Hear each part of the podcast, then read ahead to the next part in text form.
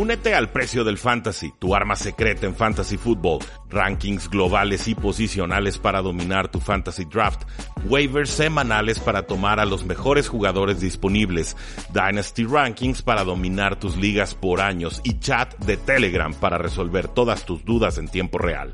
Visita stam.store diagonal precio NFL o da clic al link en este episodio para suscribirte.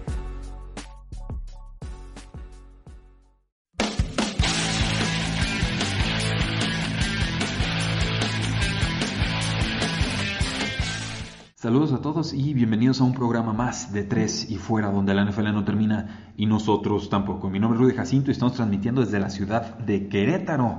Eh, aquí estamos en una competencia de natación Masters, estamos tratando de desempolvarnos después de casi 16 años sin competir. Entonces, bueno, no, no había tenido oportunidad de grabar este programa antes de tiempo. Pero muchísimas gracias por acompañarnos y ya conocen nuestras formas de contacto. Facebook.com diagonal 3 y fuera, Twitter como arroba paradoja NFL, nuestra página web 3 y fuera.com y por supuesto la invitación a que se suscriban a nuestro podcast 3 y fuera NFL. Se pueden suscribir desde su celular, lo escuchan en Tuning, en ebooks, en iTunes, en la plataforma que ustedes gusten y eh, manden. El día de hoy, bueno, pues un programa un tanto más breve, como suelen ser los, los jueves. Tenemos un juego de Thursday Night Football entre los Miami Dolphins y los Houston Texans, un partido que se estará jugando en el estado de Texas y un partido al que llegan bastante golpeados ambos equipos. Me parece que los Delfines de Miami llegan bastante más aporreados, bastante más tocados que los eh, Houston Texans, pero ya lo iremos revisando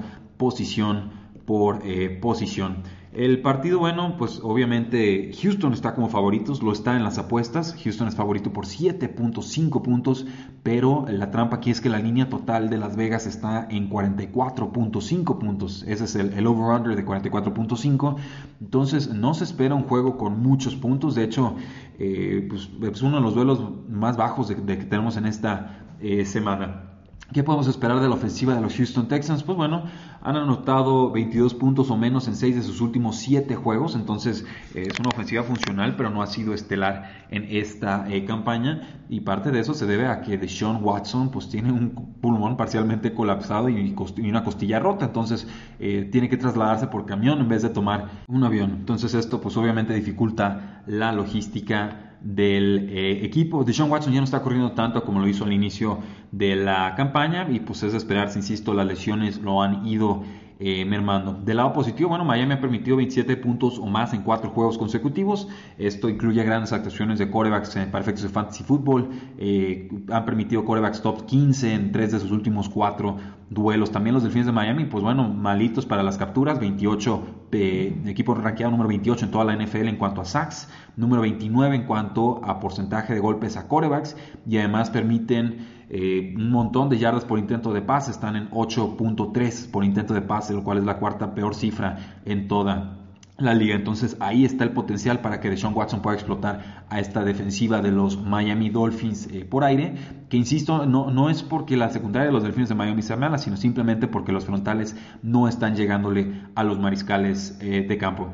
Por el juego terrestre, pues Lamar Miller, el ex delfín, podrá jugar eh, a modo de venganza contra los delfines eh, de Miami. Se fue tuvo un partido muy importante la semana pasada, 99 yardas desde scrimmage, incluyendo un touchdown de 5 yardas en el segundo cuarto, esto en 23 oportunidades con el balón. Entonces, si los Houston Texans se van arriba en el marcador, seguramente veremos mucha acción de Lamar Miller para quemar el eh, reloj. Y también, bueno, los Delfines han permitido muchas yardas a receptores. El quinto equipo que más permite eh, recepciones a corredores han permitido 46. Y esto, pues, eh, creo que Lamar Miller está bien posicionado para ser un running back 2 de alto calibre en esta eh, semana. Los targets de Deshaun Watson, desde la semana 1 a la semana 7, 71 pases para DeAndre Hopkins, 39 para Will Fuller, 30 para Kiki Couty, que probablemente no juegue en este partido. Ryan Griffin, el ala cerrada, con 25 targets. Lamar Miller, el corredor, con 16. El corredor número 2, Alfred Blue, con 15. Y el ala cerrada, Jordan Atkins, con 11. Eh, DeAndre Hopkins ha estado jugando bien contra cornerbacks poderosos, contra Baron Jones de los Vaqueros de Dallas, le metió 151 yardas. A Davis White de los Buffalo Bills le metió 63 yardas y un touchdown. Jalen Ramsey de los Jacksonville Jaguars la semana pasada, 50 yardas y un touchdown en apenas 3 recepciones. Ahora se va a enfrentar a, Xavier Howard y eh, pues ya hemos visto que con el alto volumen que le dan a DeAndre Hopkins normalmente sale ganando a la eh, ofensiva.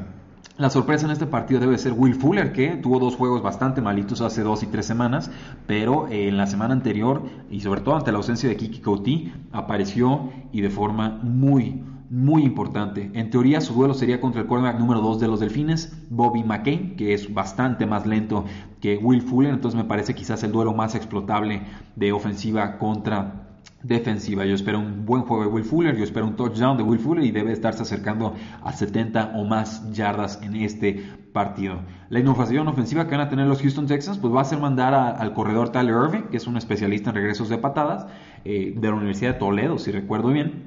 Eh, pues lo van a meter como receptor slot. Es un jugador con agilidad capaz y ante la ausencia de Kiki Couti, pues van a experimentar de esta eh, manera. Va a ser una de las eh, piezas que voy a estar estudiando más a fondo en este Thursday Night Football porque creo que Irving es capaz y no le han dado muchas oportunidades a la ofensiva. De hecho, perdón, no es de Toledo, es de la Universidad de San José State.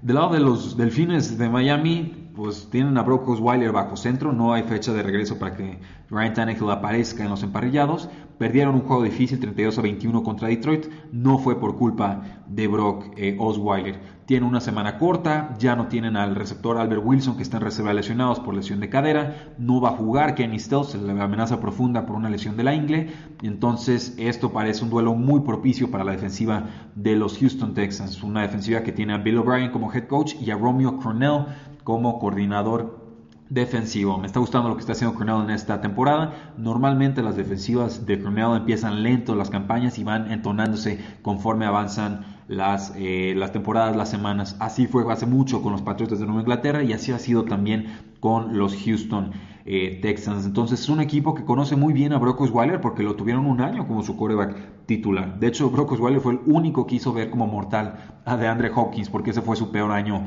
como profesional.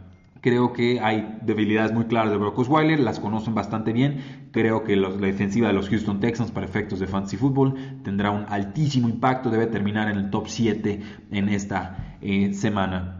Y eh, pues bueno, Cornell se distingue también por eh, borrar el juego terrestre, entonces yo no estoy esperando mucho de Kenyon Drake en esta oportunidad. Creo que si produce tendrá que ser por aire, en modo de remontada y sobre todo porque no hay muchas más opciones ofensivas para el equipo. Pero pues bueno, es, posible que Drake incluso sea utilizado como receptor ante todas las ausencias y lesiones que han tenido los delfines de Miami. ¿Cómo se dividen los targets? En la semana 6 y la semana 7, que son las semanas en las que ha jugado Brock Osweiler bajo centro, 18 targets para Daniel Mendola, el receptor slot, 14 para Drake, el corredor, 12 para eh, Wilson, 7 para el ala cerrada Nico Leary, eh, tenemos otros 6 para Jakeem Grant, otro velocista diminuto, y 5 eh, targets para el ala cerrada novato Mike eh, Gesecki. Parece a Mendola como el mejor receptor, parece que es el mejor receptor del equipo, un receptor número 3, un flex para efectos de fantasy football. No van a tener los Texans al cornerback de slot Aaron Corbin por una lesión de tobillo y ahí es donde juega Daniel Mendola el 81% de sus eh, oportunidades. Entonces eh, parece, aunque suene chistoso, que hay química entre Brock Osweiler y Daniel Amendola, creo que ahí lo podemos utilizar con eh, relativa confianza. En general, la secundaria de los Houston Texans es lenta. Tiene jugadores como Jonathan Joseph, Cherise Wright, Kareem Jackson, jugadores que le pueden ser amenazados por velocidad. Y ahí eh, Grant es como el que pareciera ser el que pudiera explotar ese duelo cuando estén formaciones de tres receptores los delfines de Miami. La sorpresa para este duelo, pues que aparecerá Devonte Parker después de pues, ser prácticamente borrado toda la campaña. Esa fuerzas es porque hay tantas lesiones, el equipo lo quiere cambiar, lo quiere soltar, pero eh, con tantas lesiones no, no, creo que lo vayan a poder hacer en esta eh, semana. Entonces eh, veremos qué sucede ahí. A las alas cerradas le han podido hacer algo de daño a los Houston Texans. Le han atrapado 31 de 39 pases para 388 yardas y 3 touchdowns. No hemos visto mucho de él esta campaña, pero el novato Mike Gesecki podría tener eh, impacto. O'Leary también eh, posiblemente pueda tener impacto en este duelo. Si tuviera que escoger alguno de los dos, creo que Gesecki sería el indicado, pero es un movimiento muy, muy desesperado. Solamente si en verdad les está doliendo la posición de alas cerradas en el fantasy fútbol. Entonces los Houston Texans son ampliamente favoritos. Eh, debe ser un juego 26-23, de un juego 20-17 pero creo que Texans gana por tres o por más de tres puntos, creo que tienen suficiente para hacerlo. Creo que hacen valer la localía, creo que se mantienen como líderes de la AFC Sur y creo que los Delfines de Miami seguirán en eh, caída eh, libre. Esa es mi predicción. ¿Qué opinan? Si les gusta, díganmelo. Si no les gusta también, ya tienen nuestras formas de contacto. Respondemos a todos los mensajes. Si algo está faltando de contenido, si gustan que platiquemos sobre algún tema en particular, con todo gusto escríbanos en arroba en Twitter y eh, seguramente eh, pues les daremos seguimiento a sus peticiones. Muchísimas gracias. Seguimos en contacto. Yo sigo en Querétaro todo este fin de semana, entonces quizás salga un poquito más tarde el programa de mañana con el resto de las predicciones y posiblemente escuchen una moto ahí a lo lejos. No pude encontrar un lugar más aislado, pero pues bueno, así es esto de grabar cuando estamos de viaje. Muchas gracias, la NFL no termina y nosotros tampoco. Tres y fuera.